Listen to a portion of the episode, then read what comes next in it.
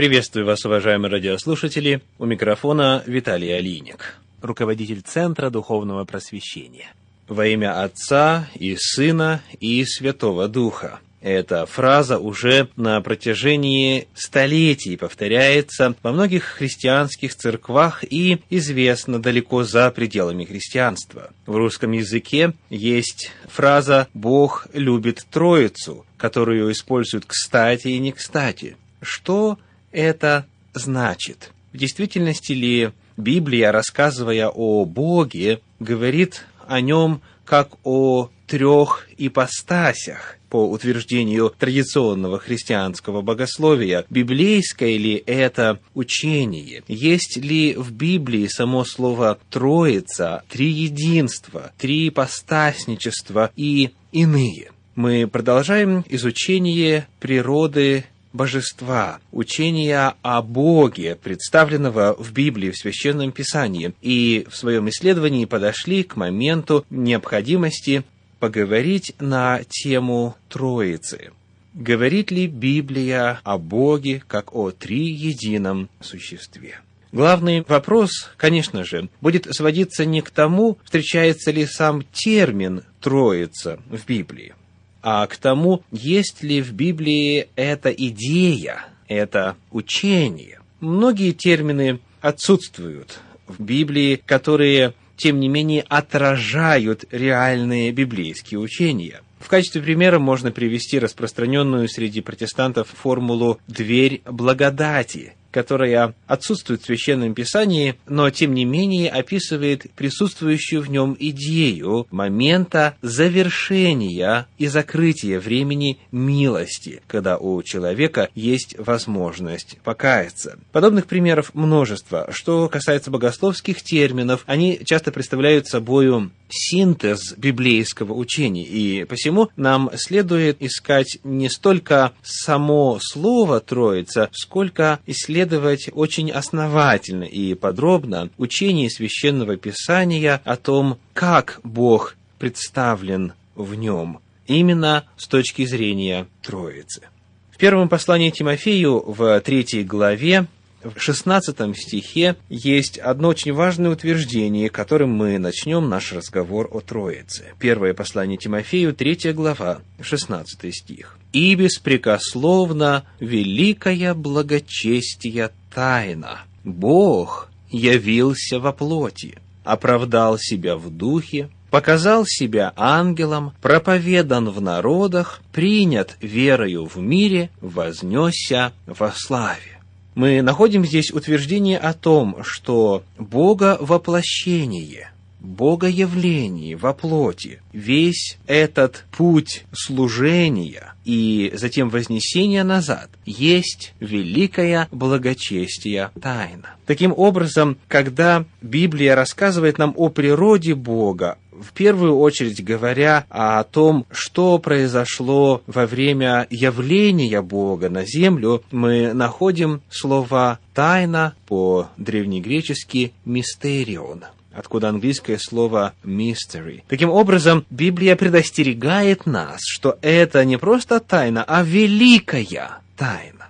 Это важно знать и помнить, когда мы приступаем к исследованию природы божества и ожидать заранее сложностей в понимании этого вопроса. Человеческий разум, в особенности воспитанный на эллинистическом духе, на греческой философии, он нацелен на то, чтобы объяснять, классифицировать и делать понятным явления, личности, идеи вокруг.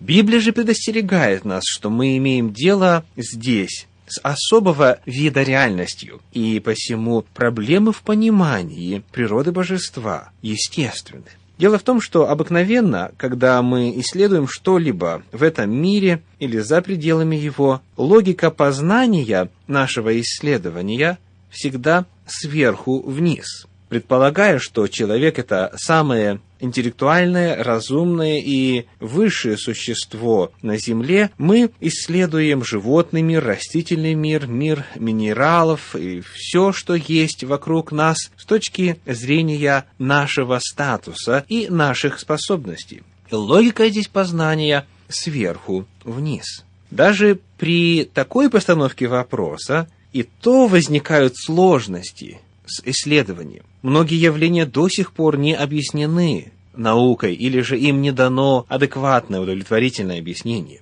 Здесь же, в случае с исследованием природы божества, перед нами гораздо более монументальная задача, потому что логика исследования здесь обратная. Снизу вверх мы существа гораздо более низшего порядка, чем первопричина, чем первоисточник, чем божество. Посему ограничение в нашей способности познать то, что выше нас, естественно, к этому нужно быть готовым, с этим нужно согласиться, и этого следует ожидать. Богословы, начиная с древних времен, приводят иллюстрацию, еще предложенную Августином, когда он однажды прогуливался по берегу моря и увидел мальчика, который играл на берегу. Присмотревшись, Августин увидел, что мальчик выкопал какую-то яму и черпал воду из моря и помещал ее в выкопанный им водоем.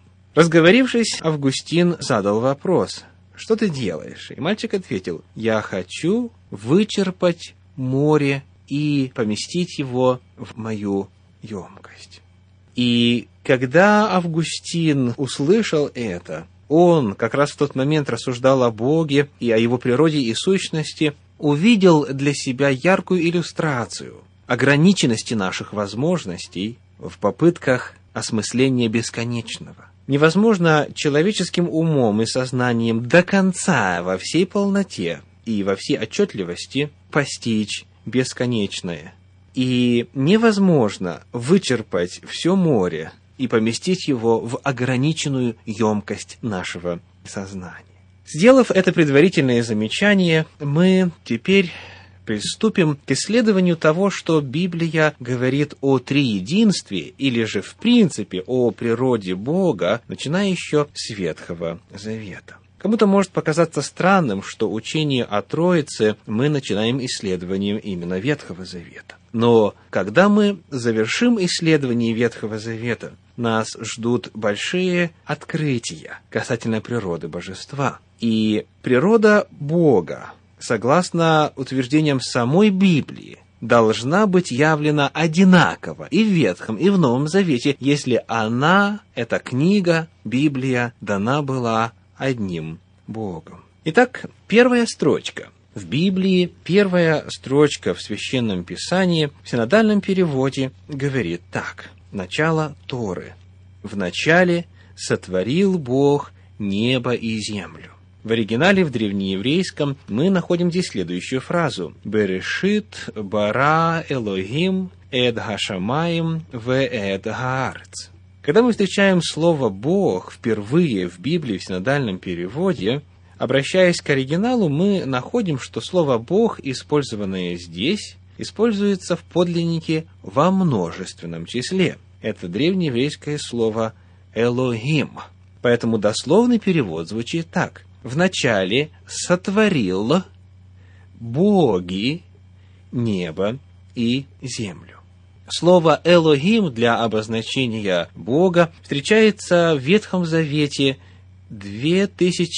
2600 раз в форме множественного числа, потому что здесь именно множественное число используется для описания природы божества. В самом начале мы узнаем, что Бог говорит о себе как о нескольких, как о множестве. Очень важно отметить, что в древнееврейском языке есть слова, как и в русском, которые используются только всегда во множественном числе.